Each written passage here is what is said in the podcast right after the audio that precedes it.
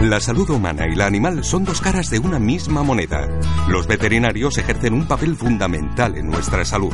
Cuidan de nuestra familia, atendiendo a nuestras mascotas. Previenen las enfermedades de origen animal y controlan los alimentos desde la granja a nuestra mesa. Dos caras, una salud.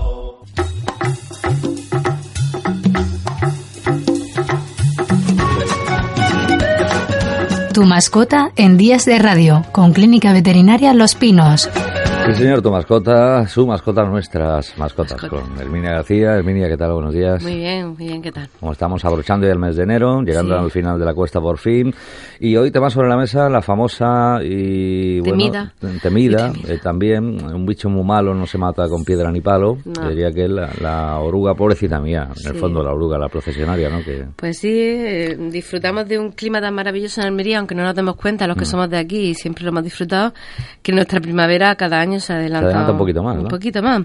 Y claro, lo que, lo que normalmente ocurre eso en primavera, pues, pues se nos ha adelantado y ya tenemos orugas migrando por la tierra y Mm. causando su, su, mm, sus mm, características mm, dermatitis y demás en nuestras correcto, mascotas. Correcto. Fíjate, eh, estos días el Colegio de Veterinarios de Almería precisamente Sí. alertaba ¿no? sobre la presencia ya de procesionarias en, Sí. en zonas de pinos. Sí, y curiosamente ya hemos tenido los primeros casos. Mm.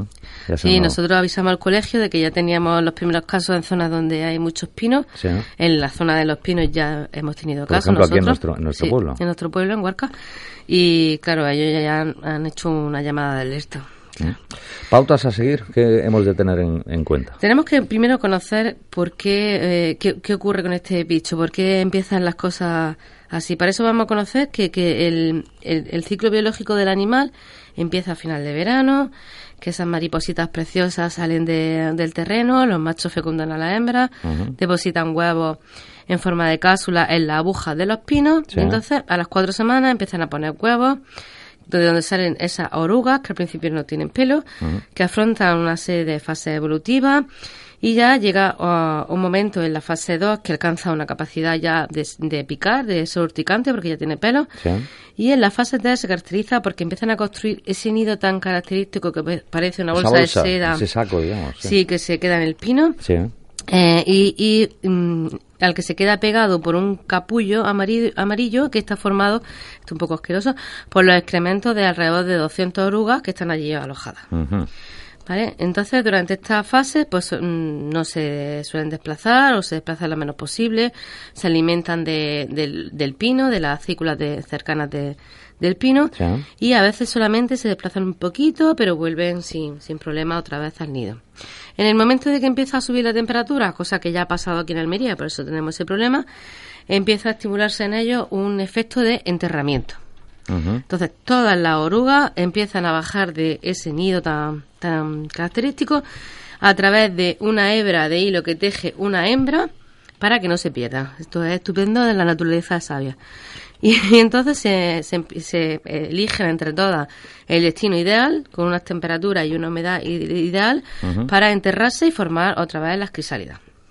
De ahí saldrán al final de verano, lo que hemos dicho, esas mariposas que suben otra vez al pino. Y se vuelve a iniciar el ciclo. Exactamente. ¿Por qué se llaman procesionarias? Porque en este en esta bajada desde la bolsa o nido al- a, enterrarse Sí. van todas unidas por ese hilo que hemos dicho que forma la hembra En y todo- procesión. en procesión. Claro. La verdad que la oruga en sí eh, es muy llamativa, Sí, no podemos sí, decir sí. que sea fea y claro, no, a no, nuestras es- mascotas. es bonita incluso. Es bonita. Claro, o sea, sí. A nuestras mascotas y a nuestros niños, que es muy importante, Claro. les llama muchísimo la atención porque van con esos pelillos una detrás de la otra y los gatos en menos frecuencia, pues porque es menos es más calculador quizás Mm. y es más selectivo, no se suelen acercar mucho, pero los perros esto es inevitable. Si las sí. Ah, allá que van. Allá que van, exactamente. Y el problema está ya no, no en que en que el, el perro trate de morder eh, pues a la procesionaria, sino que a poco que se acerque un poquito, la procesionaria se defiende, Claro, y danza esa, esas púas, ¿no? Y aquí, a más de más, pues en Almería tenemos un clima que tiene mucho viento. Mm. Y estas procesionarias, o solamente las púas, no necesita que esté ni siquiera la oruga, se van desplazando por el viento y van produciendo esas reacciones eh, de dermatitis urticantes eh, tan, tan características y tan molestas Sí. que estamos viendo sin necesidad ni siquiera de que tengamos de que tengamos la oruga presente, o sea, que podemos ir paseando y con esta oleada de, de viento pues pueden, pueden, afectarnos incluso nosotros a los ojos. Correcto, correcto. En perros es más difícil que afecte los ojos, si, si, casi siempre suele ser una dermatitis por contacto, es decir, que juegan con ellas eh, con las patas o, o, la mayoría la mayoría de las veces las ingieren o uh -huh. las lamen y suelen ser lesiones tópicas a nivel de la boca. Eh, veremos que, que la mayoría lo que se producen es se muestran los perros muy nerviosos de repente, empiezan a tener actos de deglución rápido, se empiezan a, como a tragar, tienen muchísima, muchísima salivación, eh, se empiezan a frotar la boca con las patas eh, en forma compulsiva. Sí. Y a los pocos minutos empieza a desarrollar una inflamación de la lengua que se llama glusitis, una inflamación ya de toda la boca, estomatitis y hasta la incapacidad de cerrar la boca. Esa lengua se inflama tanto que, que no pueden cerrar la boca. Esto a veces nos puede producir un shock anafiláctico o por asfixia eh, también. Y la oruga, pues si la ha ingerido, eh, puede producir vómitos, incluso puede producir situaciones de hemorragia extrema que puede producir la muerte del animal. Uh -huh. El año pasado tuvimos dos muertes de perros de pequeño tamaño por ingestión de, de una de varias una línea de profesionales, vamos, de varias orugas, sí. que producieron hemorragia interna muy muy grandes. Porque lo que produce también, aparte de esa hemorragia, pues bajada de temperatura, convulsiones, una respuesta inflamatoria sistémica, eh, coagulación intravascular diseminada y casi siempre en estos casos cuando ya llega después de ahora mmm, es muy difícil que podamos sacarlo de ese cuadro. Mm, es complicado, claro. Es complicado, sí. Y pues luego pues también puede afectar, como hemos dicho, los ojos, lo que se produce es una inflamación de los párpados, una blefaritis, queratitis y a veces también en la, rani, en la nariz, pues rinitis. El diagnóstico, pues normalmente es, es, más bien por la zona donde suele pasar eh, el animal, uh -huh. que ya como son épocas en las que ya tenemos hallazgos de lesiones similares, que ya pues ha dado la alerta de que el animal está ahí y las características y sobre todo afecta a la lengua que es la característica de esa sintomatología. El tratamiento, pues mmm, lo fundamental es un tratamiento de acción, o sea, lo más rápido posible, que el propietario ante la duda asista a cualquier veterinario, el que tenga más cerca. Esto es importantísimo el eh, tiempo, ¿no? Muy importante. Eh, yo diría que es lo fundamental, uh -huh. porque puede ser desde ser un, dijéramos, una anécdota muy desagradable a, a poder causar la muerte de la Claro, claro, ser mortal, ¿no? Directamente. O sea que um, lo más rápido posible visita a un veterinario y se, se basa nuestro tratamiento en un uso de corticoides de acción muy, muy rápida. Eh, normalmente los ponemos intravenosos o si no podemos ni siquiera estar pendientes de, de poner una vena, eh, si es un animal muy pequeño, por ejemplo, intramuscular, uh -huh. asociados con un antihistamínico en los días siguientes. Fíjate, tendemos como emergencia eh, pues a darle agua en, en, en, el minuto uno, es decir, no sé si esto agravaría un poquito la situación o, no, o recomendable. O... No, no lo agravaría, incluso sería bueno si el agua fuese tibia. Agua tibia. Sí, uh -huh. un poco la temperatura hace que, que, la, que, que esa toxina del animal eh, mm, disminuya un poco su, su patogenia, por decirlo de una forma. Uh -huh. Es una toxina que libera los pelos estos y se llama tauromatopenia y es, mm, es como que, que, es una proteína que se asocia con la histamina y entonces produce estas reacciones dermatológicas tan severas. Ajá. Entonces, si le damos agua, le damos agua tibia o calentita. Pero nunca fría, vamos. No, nunca fría. Lo que, lo que potenciamos es la acción de, de la oruga, con, de la toxina con la, con eso. Uh -huh. Pues eso, si nosotros estamos muy lejos, pues podemos hacer eso. Lavar la lengua o la zona afectada con agua tibia o caliente. Es que caliente siempre me da miedo decirlo porque somos muy brutos. Mm. Y no, mejor, mejor, templadita, sí, tibia. templadita. Y luego también podemos echarle vinagre o jabón uh -huh. sobre la lengua. Ojo que no se lo traguen porque podemos... Y nunca, nunca, nunca se debe de frotar con nada, ni con gasa, ni con nada en la zona lesionada, ¿vale? Porque uh -huh. si, si los frotamos, rompemos los pelos, mmm, liberando aún más la toxina. Ajá. ¿Vale? Esto sería un poco las pautas a seguir.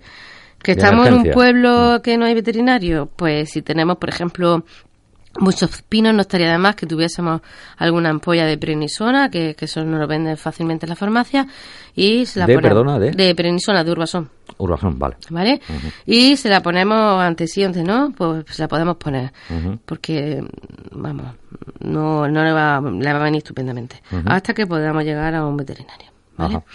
La profilaxis de esta patología, pues simplemente intentar en la medida de lo posible no estar en contacto con estos animales. Ya digo que en Almería es que es muy difícil porque eh, incluso el viento hace que estemos en contacto con estos pelitos sin necesidad de ver ni siquiera la oruga. Y bueno, la fumigación de, de los nidos. Eh, y bueno, un consejo muy, muy grande es que no toquemos los nidos. Hay profesionales que se encargan de eso, pero nada de cuando tenemos un nido, hacemos los valientes, quemarlo y acercarnos con palos y cosas de esas. No, no, no. Porque nos podemos meter en un lío verdaderamente grande. Correcto. Y además, llamar, digo, eh, pues a gente especialista, ¿no? Es decir, en, nuestro ayuntamiento tenemos equipo, obviamente, eh, que se encarga pues de, de, controlar y de acabar con esas plagas, claro. Y bueno, de gran final, Herminia, ¿qué diríamos? Pues pues eso, que, tengamos muchísimo cuidado, que, que, los perros que suelen ser muy curiosos y suelen llamar la atención todo este tipo de bichitos que van, quizás mm, sea muy importante que saca, los saquemos con bozal, no estaría de más. Sí, controlados, claro. Eh, puede dar una reacción a nivel que hemos dicho de hocico o, o, demás, pero por lo menos no nos dan eh, por ingesta esta sintomatología tan grave que puede producir la, la muerte. Y entonces, pues hasta que empecemos con el verano severo, claro, claro, pues, no estaría de más que lo. Llevar ese, ese, control y en zonas sobre todo de riesgo, ¿no? Como, como aquí. Por ejemplo, en nuestro municipio, en Los Pinos, precisamente, claro. Donde está la clínica veterinaria eh, junto a la nueva jefatura de la policía local, eh, flamante jefatura de, de, ya tenemos allí, claro. Veterinarialospinos.com es la página web, eh, numeritos de contacto.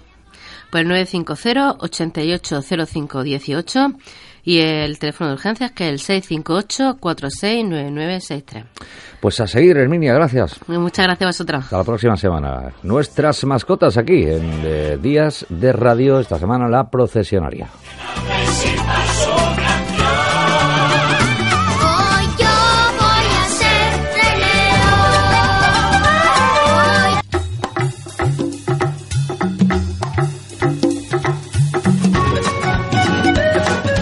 Tu mascota en Días de Radio con Clínica Veterinaria Los Pinos.